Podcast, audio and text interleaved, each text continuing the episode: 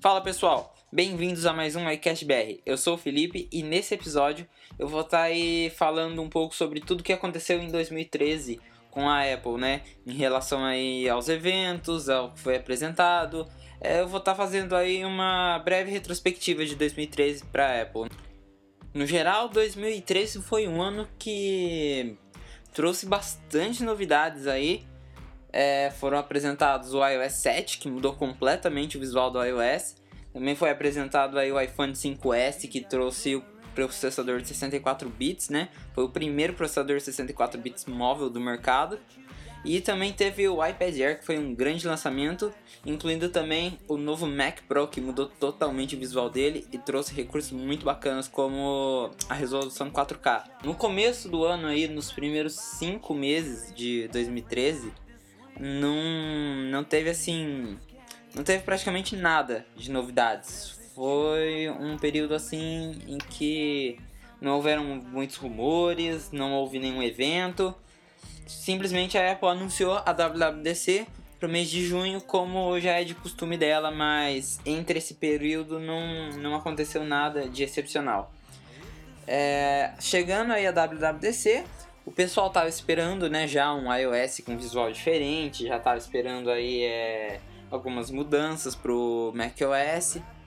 É, mas a Apple surpreendeu a todo mundo na WWDC principalmente com o iOS 7, pois o pessoal estava esperando apenas uma mudança, digamos, não tão significativa para o iOS, né? Apenas algumas mudanças na parte dos ícones, uma interface mais simples, mas a Apple conseguiu fazer algo totalmente diferente do que as pessoas esperavam, né? Então, acho que acredito que a maioria já viu. O iOS 7 trouxe um visual é, completamente renovado, com uma interface simples, leve, e também trouxe vários recursos novos para o iOS. Um deles é o AirDrop, que já era muito desejado pelos usuários Apple, que para quem não conhece é o recurso que permite você trocar arquivos como fotos, é, vídeos, documentos, entre outros, é, com outros dispositivos iOS, né? similar ao que a conexão Bluetooth já faz com, em outros dispositivos. Mas aí, a, até então, a Apple nunca permitiu que fosse é, que arquivos fossem enviados de um dispositivo para outro sem, sem requerer uma conexão à internet, né? E agora já é possível em alguns aparelhos, porque a Apple não liberou o AirDrop para todos os aparelhos devido ao fato de que ele requer uma conexão mais rápida e os aparelhos que possuem ela são somente o iPhone 5S, o iPhone 5, né? O iPhone 5C, todos os iPads mini, o iPad quarta geração, o iPad Air e o iPod Touch de quinta geração. São esses que possuem o Bluetooth 4.0 e o Wi-Fi de 5 GHz. Nos devices mais antigos, que é o iPhone 4, o iPhone 4S, o iPad 2, o iPad 3 esses ficaram de fora do airdrop. Mas com o jailbreak já é possível sim habilitar o airdrop nesses aparelhos, apesar de que a velocidade da transferência vai ficar bem menor. Outro destaque do iOS 7 é o novo Control Center, que é uma janela que permite acesso rápido às configurações principais do sistema, como é, a opção de ativar ou desativar o Wi-Fi, modo avião, Bluetooth, modo não perturbe é, ajustar o brilho da tela.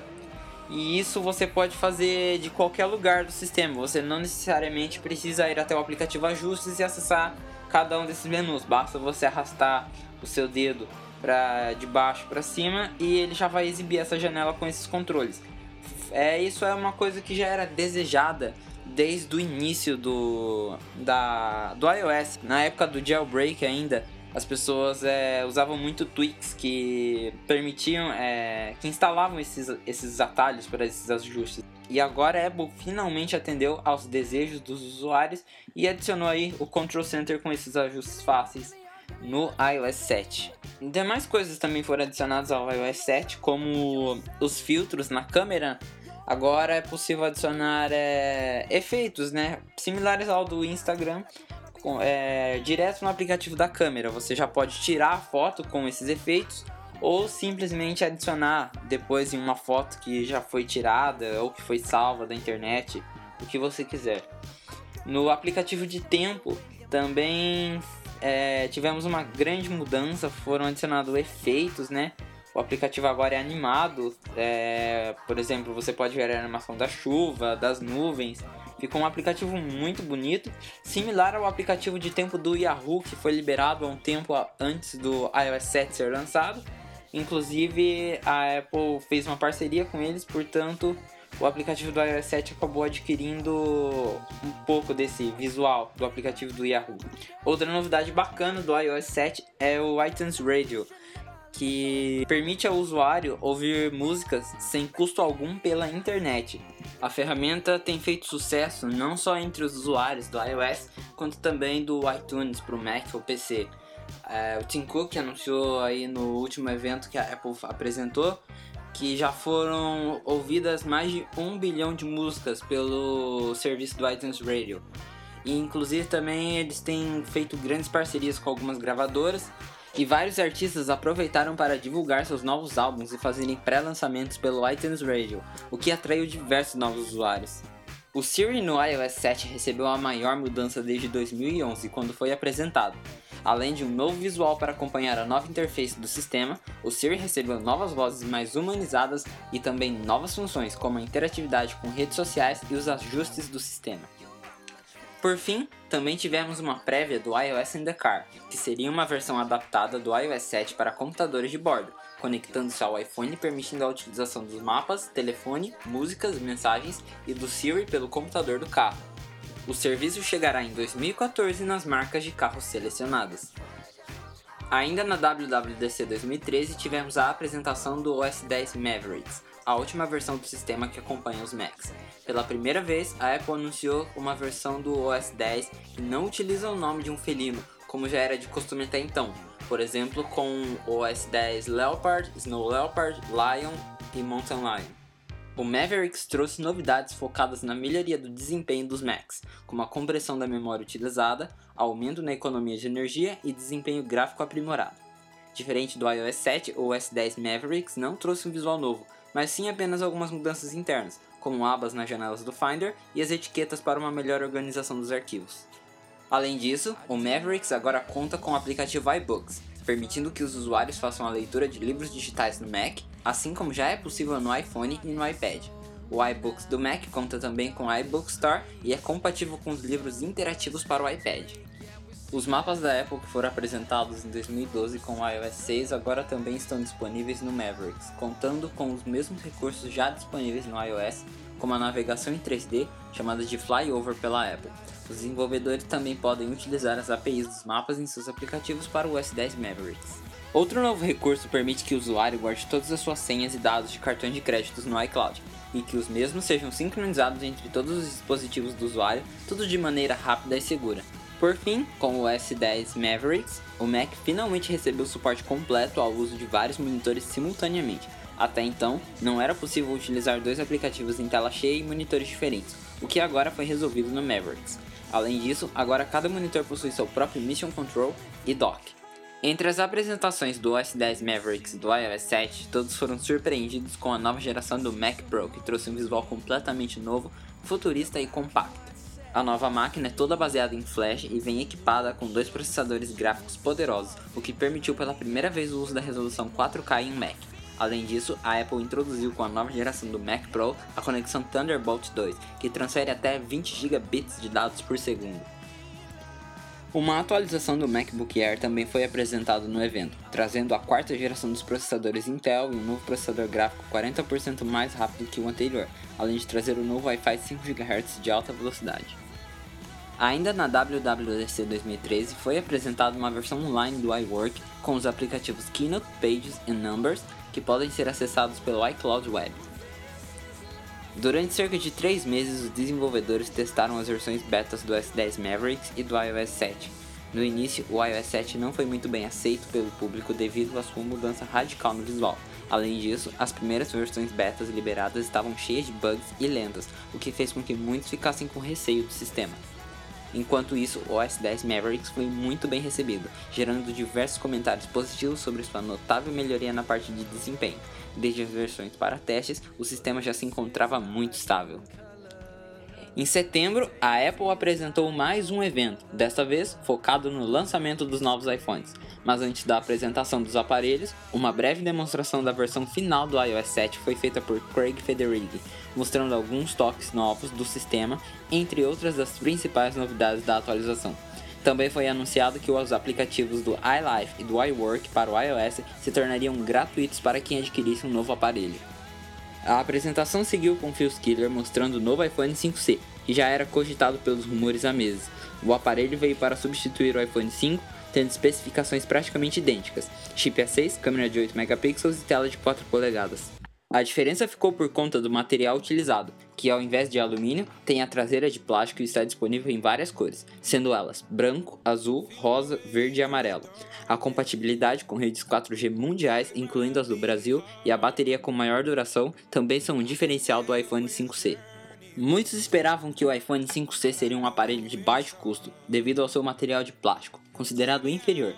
Muitos também imaginavam que as especificações do tal iPhone de plástico fossem inferiores ao do iPhone 5, mas não foi isso que a Apple mostrou. O iPhone 5C é vendido por 549 dólares em sua versão com 16 GB de capacidade, sendo apenas 100 dólares mais barato que o iPhone 5 no ano passado ou que o iPhone 5S atualmente. Mas afinal, a Apple nunca havia prometido um celular mais barato, mas sim apenas mais uma alternativa para abranger um público específico que tem preferência pelas cores. O destaque do evento de setembro ficou para o iPhone 5S, que trouxe o processador A7 de 64 bits, o primeiro no mercado dos dispositivos móveis. O novo processador garante o dobro de performance em comparação ao anterior, sendo até 40 vezes mais rápido que o chip utilizado no primeiro iPhone. Os gráficos também receberam melhorias significativas, sendo até 56 vezes melhores que na primeira geração do iPhone. O iPhone 5S também recebeu melhorias significativas na câmera, que agora captura vídeos em 120 quadros por segundo, possibilitando pela primeira vez filmagens em slow motion ou câmera lenta. Também é possível capturar 30 fotos seguidas em apenas um segundo, todas estabilizadas. A câmera frontal FaceTime HD também foi aprimorada para ser utilizada em ambientes com baixa luminosidade. O destaque do iPhone 5S ficou para o Touch ID, novo leitor de impressões digitais localizado no home button do aparelho. Agora é possível desbloquear o iPhone apenas com a impressão digital do usuário, além de efetuar compras na App Store sem a necessidade de uma senha. A bateria do iPhone 5S também foi melhorada, assim como o suporte às redes 4G, que agora também é mundial e funciona com a frequência utilizada no Brasil. Novas cores estão disponíveis para o iPhone 5S, como o dourado e o cinza espacial que entrou no lugar do antigo preto. O modelo tradicional branco e prata também continua disponível. O último evento do ano foi confirmado para outubro. Os rumores já apontavam que um novo iPad mini com tela retina seria lançado junto com a quinta geração do iPad comum, trazendo um novo visual. O primeiro anunciado foi a quinta geração do iPad, que pela primeira vez teve sua nomenclatura alterada e recebeu o nome de iPad Air graças ao seu novo visual mais fino e ao seu peso reduzido. Aparentemente, o iPad Air é bem similar ao iPad mini. Assim como o iPhone 5S, o iPad Air possui o chip A7 de 64 bits, garantindo uma performance até 4 vezes melhor comparado ao iPad da geração anterior. A câmera também foi aprimorada para ser utilizada em ambientes escuros, e um segundo microfone foi adicionado no iPad para reduzir ruídos externos. O iPad Air também foi o primeiro dispositivo da Apple a receber a nova tecnologia MIMO de Wi-Fi, que contém duas antenas e alcança até 300 megabits por segundo de transferência, tornando a navegação e o download de arquivos mais rápidos. Já a segunda geração do iPad mini teve um grande salto em relação ao primeiro modelo. Suas especificações são as mesmas do iPad Air, com chip A7, Wi-Fi MIMO e câmeras aprimoradas. A principal novidade, e também a mais aguardada, foi a chegada da tela retina ao iPad mini, tendo a resolução de 2048 por 1536 pixels, a mesma do iPad normal. Ambos agora possuem também suporte às redes 4G mundiais, o que também inclui as redes brasileiras. O modelo na cor preta foi substituído por um na cor cinza espacial, a mesma cor do iPhone 5S. Ainda no evento de outubro, Craig Federighi apresentou os novos aplicativos do iLife e do iWork redesenhados para o iOS 7 e o OS 10 Mavericks, trazendo também vários novos recursos. A versão final do OS 10 Mavericks também foi apresentada, sem grandes mudanças das versões de testes liberadas para os desenvolvedores. O que surpreendeu foi o fato de que o OS 10 Mavericks e as futuras atualizações do sistema serão todas gratuitas para os usuários do Mac. Apesar de não ter sido muito bem recebido no início, o iOS 7 tem feito grande sucesso entre os usuários do sistema.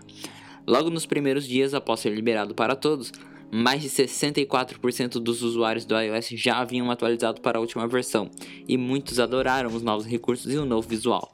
O OS 10 Mavericks também teve uma rápida adoção, o que provavelmente aconteceu principalmente devido ao fato de que a atualização agora é gratuita. Para surpresa de muitos, após cerca de dois meses de seu lançamento nos Estados Unidos, a Apple iniciou as vendas dos novos iPhones 5C e 5S no Brasil. Foi um tempo recorde. O que não agradou foram os preços. A versão de 16 GB do iPhone 5C é vendida por R$ 2.000 pela Apple, enquanto o iPhone 5S de 16 GB custa R$ 2.800. Em algumas operadoras, como é o caso da Vivo, o iPhone 5S de 64 GB é vendido por mais de R$ 4.000 no pré-pago. Apesar do preço, muitos formaram fila em frente às lojas das operadoras no dia do lançamento para garantir uma unidade dos novos iPhones. Mesmo assim, a demanda não foi tão grande quanto a dos anos anteriores, e é possível encontrar tanto 5C quanto 5S em estoque na maioria das lojas do país. Os novos iPads também chegaram em tempo recorde no Brasil. Logo no início de dezembro, o iPad Air e o iPad Mini com tela retina já estavam disponíveis na Apple Store Online brasileira e em algumas lojas de varejo. Os preços, apesar de não serem tão baixos, não são absurdos como os dos novos iPhones. A versão de 16 GB com Wi-Fi do iPad mini com tela retina é vendida por R$ 1.499, enquanto o iPad Air Wi-Fi de 16 GB custa R$ 1.749. Os estoques dos novos iPads também estão normalizados no país. Para encerrar o ano, os hackers do grupo Evaders liberaram finalmente uma atualização da ferramenta Evasion que trouxe jailbreak para o iOS 7, esperado por muitos usuários. Apesar de toda a polêmica gerada na internet pelo fato de alguns códigos desconhecidos terem sido encontrados na ferramenta, muitos já fizeram jailbreak em seus dispositivos até o momento. Mesmo estando distante, já circulam na internet algumas especulações sobre o que a Apple pode apresentar no ano que vem, principalmente relacionado ao novo iPhone. Ainda em 2013, a Apple comprou uma empresa responsável pela criação dos sensores dos movimentos utilizados no Kinect e também registrou algumas patentes de telas curvas. Outros esperam que a Apple venha lançar um televisor em 2014. Este foi o último iCash BR de 2013 com o um resumo dos fatos mais importantes do ano para o mundo Apple. Desejo a todos que estão ouvindo um feliz ano novo e agradeço a todos os leitores e a equipe do iHelpBR pela colaboração. Para encerrar o podcast, deixo uma mensagem do meu colega Matheus, que ficou um pouco revoltado após eu mencionar que o iPhone 4S é um aparelho velho, já que ele ainda não pode trocar para o mais novo. O iPhone 4S foi considerado o melhor iPhone desenvolvido pela Apple até os dias atuais. Inclusive, as pessoas que o possuem podem vendê-lo por preços em volta de 3.999. Esse é o preço que ele será vendido em todas as representantes da Apple no Brasil e na futura App Store do Rio de Janeiro. Os iPhones 5S, 5 e 5C serão descontinuados gradativamente, deixando espaço para o único e inovador iPhone 4S, que por si ganhará uma versão Gold que será comercializada por apenas R$ 5.999 nas nas mesmas lojas citadas.